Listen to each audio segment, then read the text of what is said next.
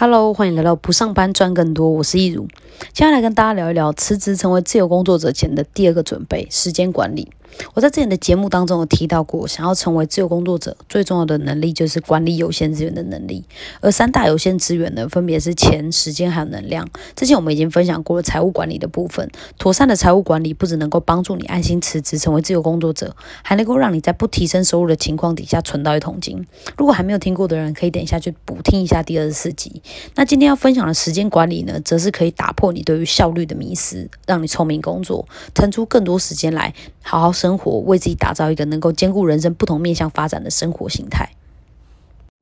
那我们今天就先从时间管理的演进开始讲起。财富可能会有分配不均的问题，但是时间很公平，每个人拥有的时间是一样多的。在这种情况底下，就会更考验管理能力，因为你没有办法要求拥有更多的时间，所以你只能够让自己变得更会管理它。也因为这样，时间管理这件事情一直是被大家广泛讨论，也努力想要学好的议题。从以前到现在，时间管理的演进。理论大概分成四个阶段。第一代的理论呢，着重在利用便签跟备忘录，透过写下每个代办事项，来让自己在忙碌当中可以调配时间跟精力。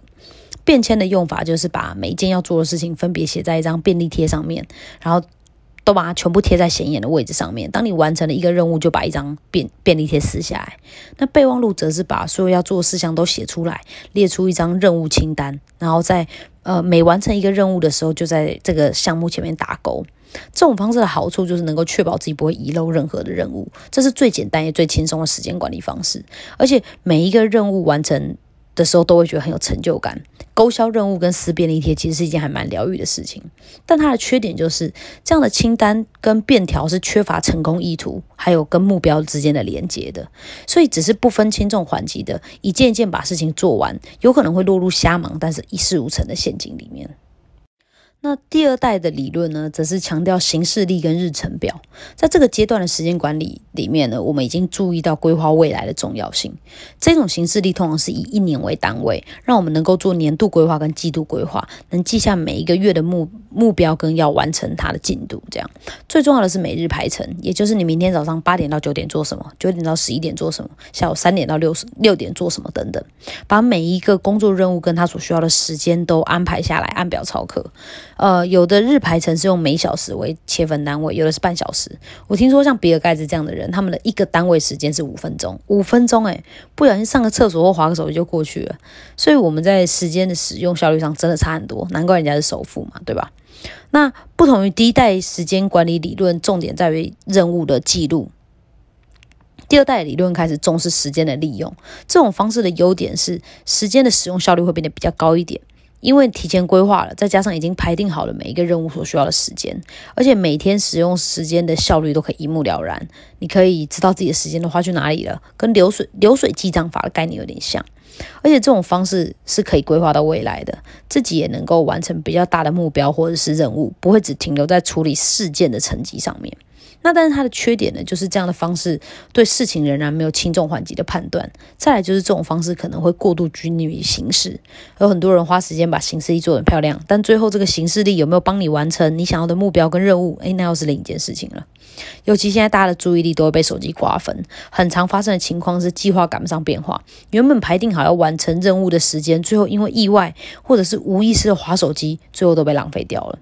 那之后又要再花时间去修改形式力，所以看起来这种注重每个时间区段运用的方式，不太能符合现在的使用需求。因为现在的时间单位已经缩小到以注意力为单位，而不再是我们传统定义上的分秒小时了。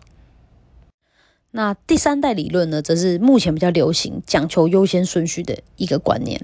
也就是依据轻重缓急来设定短期、中期跟长期的目标，再根据目标定出实现的行动计划，将有限的时间精力加以分配，争取时间的最高使用效率。在这个阶段的重点是透过时间管理矩阵，来把所有事情依据重要性跟紧急程度分类，分成重要又紧急的、重要但是不紧急的、不重要但是紧急的，还有不重要而且不紧急的。透过这样的方式，能够帮助我们分辨什么事情值得做，什么事情要先做，什么事情要花最多时间做，什么事情最好不要做。这是时间管理的一大要件，因为它首次加入了呃优先顺序的概念，呃，让我们可以把时间留给最重要的事情。因为根据八零二零法则，我们百分之八十的产出会来自于我们百分之二十的投入，所以花时间找出那百分之二十，甚至是百分之二十当中的百分之二十是重要且有效的。每一件事情并不是一样重要的。那它的优点是可以把呃事务管理做到极致。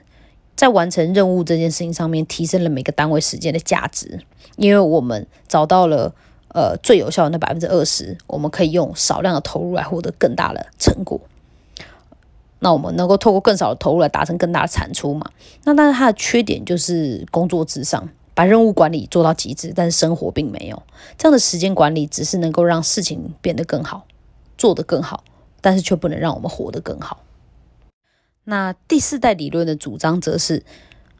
关键其实不在于时间管理，而是在于个人管理。与其着重在时间跟事物上的安排，不如把重心放在维持产出跟产能的平衡上面。产出指的是结果，产能指的是能够支撑多大产出的能力。就好像一只会下金蛋的鸡，产出就是它的金蛋。那产能是他下金蛋的能力，可能是他吃的好不好、睡得好不好、心情好不好、健不健康等等因素的总和。所以，如果说你只管产出却不管产能，那就跟杀鸡取卵没有两样，终究是不能长久的。所以，在这个阶段里面，强调呃个人管理和个人价值的实现，把时间管理的重点放在提升个人的生活和工作的品质上面。它的优点是充分尊重人比事情重要的这个原则，把时间安排围绕在个人的价值观和长期目标上面。例如，不再推崇工作狂这种生活模式，而是呃花时间照顾身体、陪伴家人，甚至是花在休闲娱乐上，让自己快乐，让自己学习新事物等等。就像我在呃不上班赚更多那集节目里面讲到的那张空白行事历一样，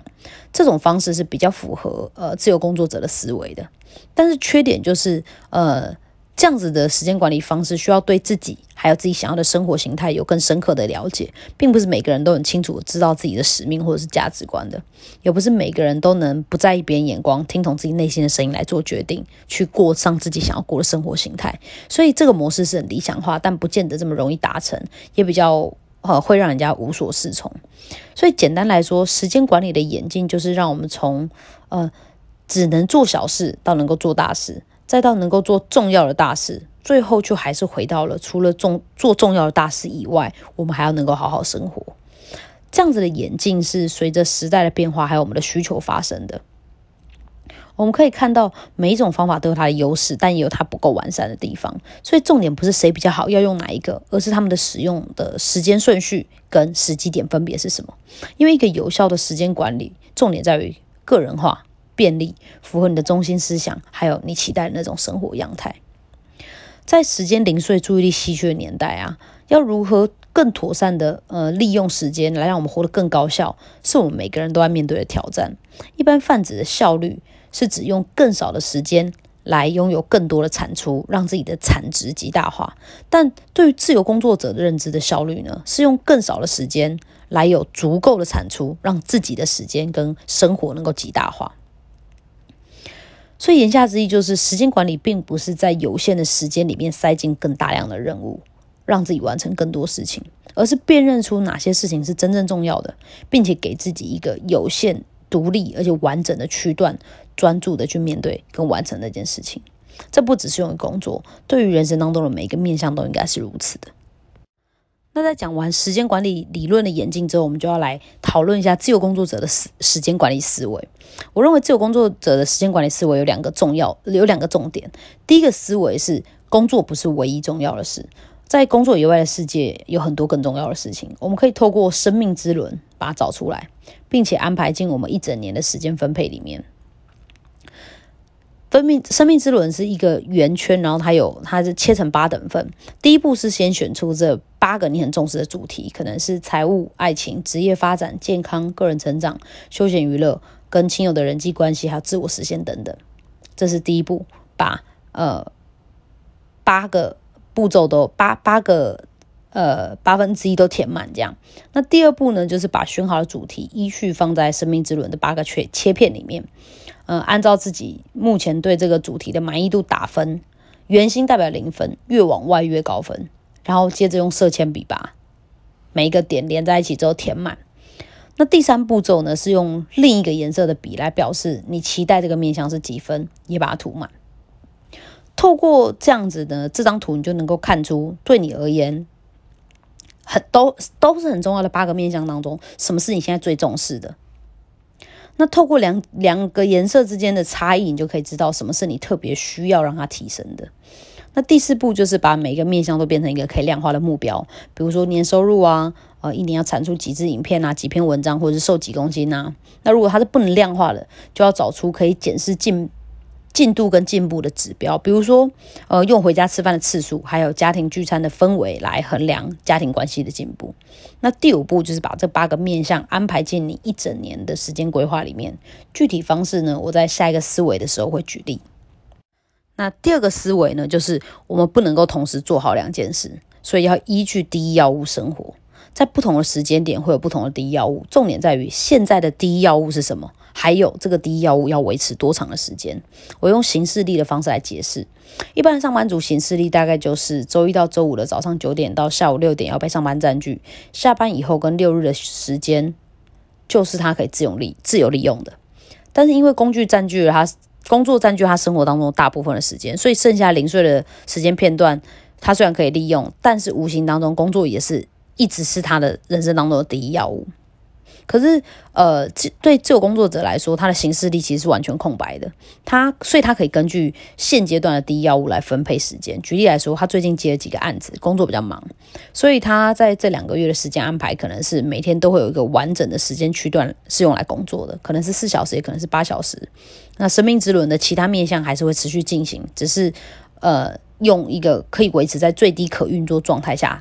进行。先把主力放在工作，等到这几个大案子完成以后，他的第一要务变成了健康面向的瘦身。所以在接下来两个月里面，他会每天花比较多的时间来研究饮食方式、食谱、自己做便当，还有运动上面。但他一样会工作，直接的案子可能就没这么大，工作时间比较短。会更注重生活的作息。两个月后，他的身材达到了初步设定的状态之后，他的下一个第一要务是要帮自己打造一个全新的居家生活空间，做一次彻底的断舍离。所以在接下来这一周里面呢，他还是做少量的工作，尽量吃的吃健康食物，只是可能就先不自己煮了，改成用买的。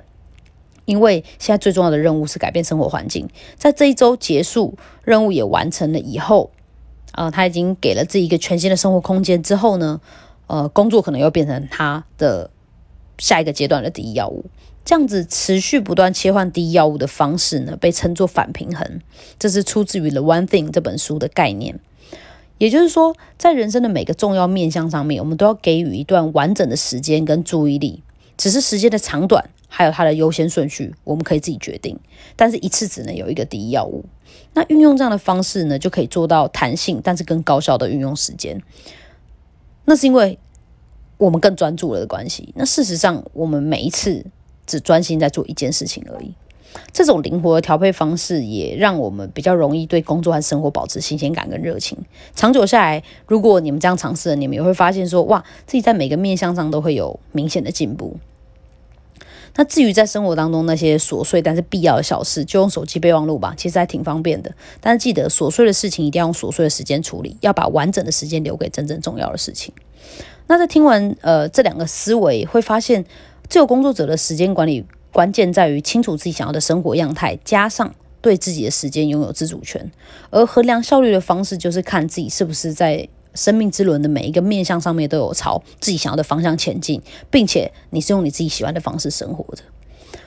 自由工作者的时间管理形式其实很个人化的，所以他很难定出一个标准的 SOP，就让每一个人都照着做。但是如果你准备要成为一个自由工作者，你也向往过上这样子弹性又平衡的生活，那你可以做的第一件事情就是先改变你对于效率的认知，然后厘清你想要的生活样态。这样，当你开始踏上自由工作之路的时候呢，你就可以开始打造你想要的那种生活形态。那今天的节目就稍微到这边喽，希望今天的内容对你们有帮助。如果你还想要了解其他行销策略，还有不上班赚更多跟把自己活好的秘密，欢迎按下订阅。我们下期节目再见喽，拜拜。